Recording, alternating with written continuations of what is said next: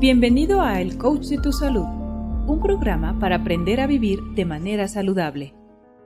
Hola, ¿qué tal? ¿Cómo están? Bienvenidos a su programa El Coach de tu Salud. Mi nombre es Víctor Hugo. Le doy vamos a hablar sobre las enfermedades que las mujeres pueden llegar a presentar en el sistema reproductor femenino.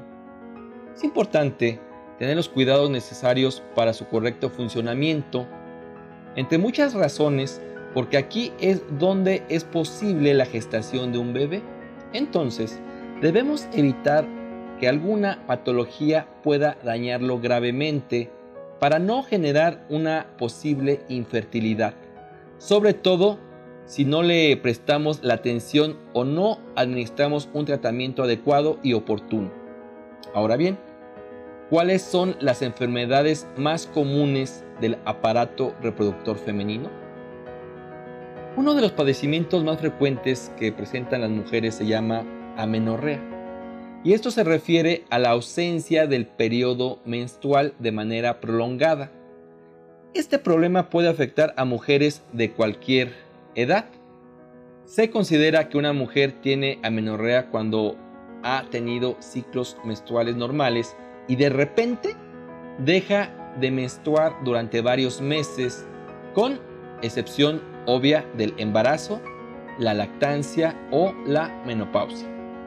Ahora bien, ¿cuáles son las causas principales que hacen que se presente amenorrea? Sin duda, la mayoría de las veces se debe a alteraciones hormonales. Otras ocasiones puede ser un problema orgánico en el canal vaginal, en el útero o en los ovarios. También se presenta por un lado en mujeres con problemas de obesidad y por otro lado en mujeres que han presentado reducción de peso de manera repentina. Otro factor que induce a padecer amenorrea es el exceso de secreción de prolactina provocado generalmente por la ingesta de medicamentos. Además, tener ansiedad o estrés intenso pueden llegar a desencadenar este problema al igual con la presencia de quistes en los ovarios o ante una insuficiencia ovárica. De hecho, es muy común en deportistas de alto rendimiento, bailarinas o mujeres que llevan a cabo dietas extremas. Es frecuente que aparezca la amenorrea. Por ello, esta patología está fuertemente vinculada a la anorexia, la forma o la mejor forma de prevenir la amenorrea es llevar una vida saludable, cuidando los estados de estrés, durmiendo de forma adecuada, incluyendo una buena alimentación y la práctica constante de alguna actividad física. Además, puedes beber durante cuatro semanas un té de bretónica combinado con unas cápsulas de aceite de prímula para regular tu periodo menstrual. La candidiasis vaginal es otro padecimiento muy común entre las mujeres. Realmente el equilibrio genital femenino es sumamente frágil y provoca que cualquier situación como el estrés, la ansiedad, los cambios de pareja sexual, la frecuencia en las relaciones sexuales, una escasa o excesiva higiene puede ponerlo en peligro.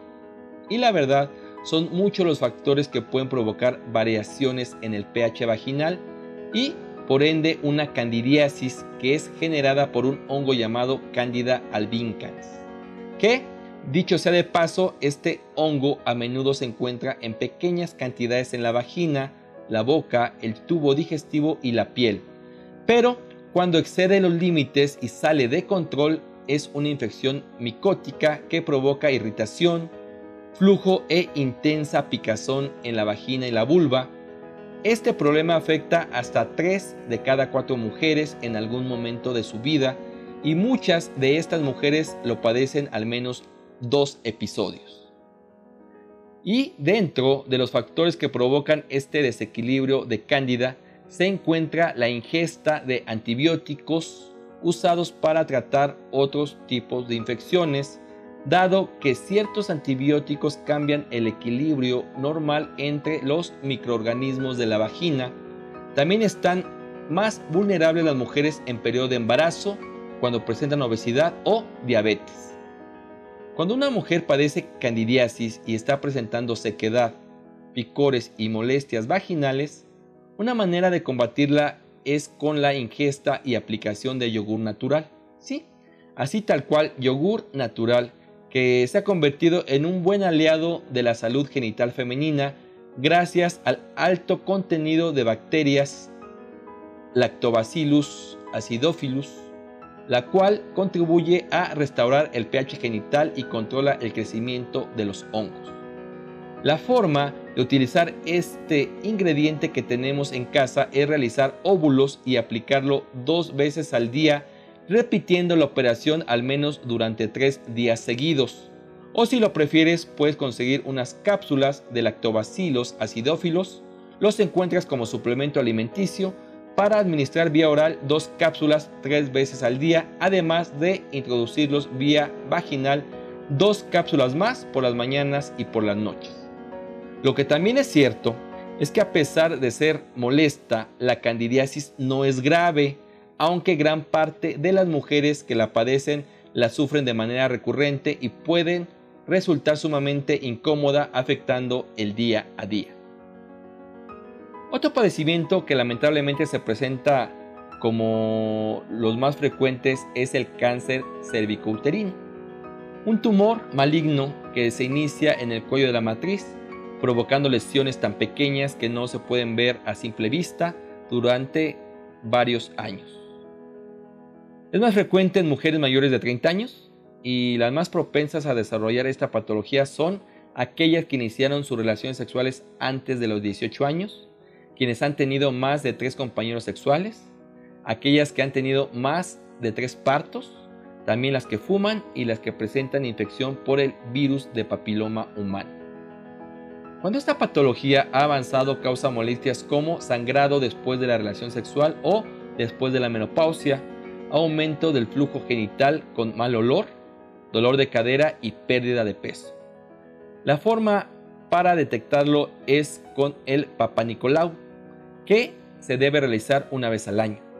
Este estudio deben realizarlo todas las mujeres que ya iniciaron su vida sexual o bien después de los 25 años Así que si nunca te has hecho un Papa Nicolau, te sugiero que lo realices y puedes evitar cualquier contratiempo.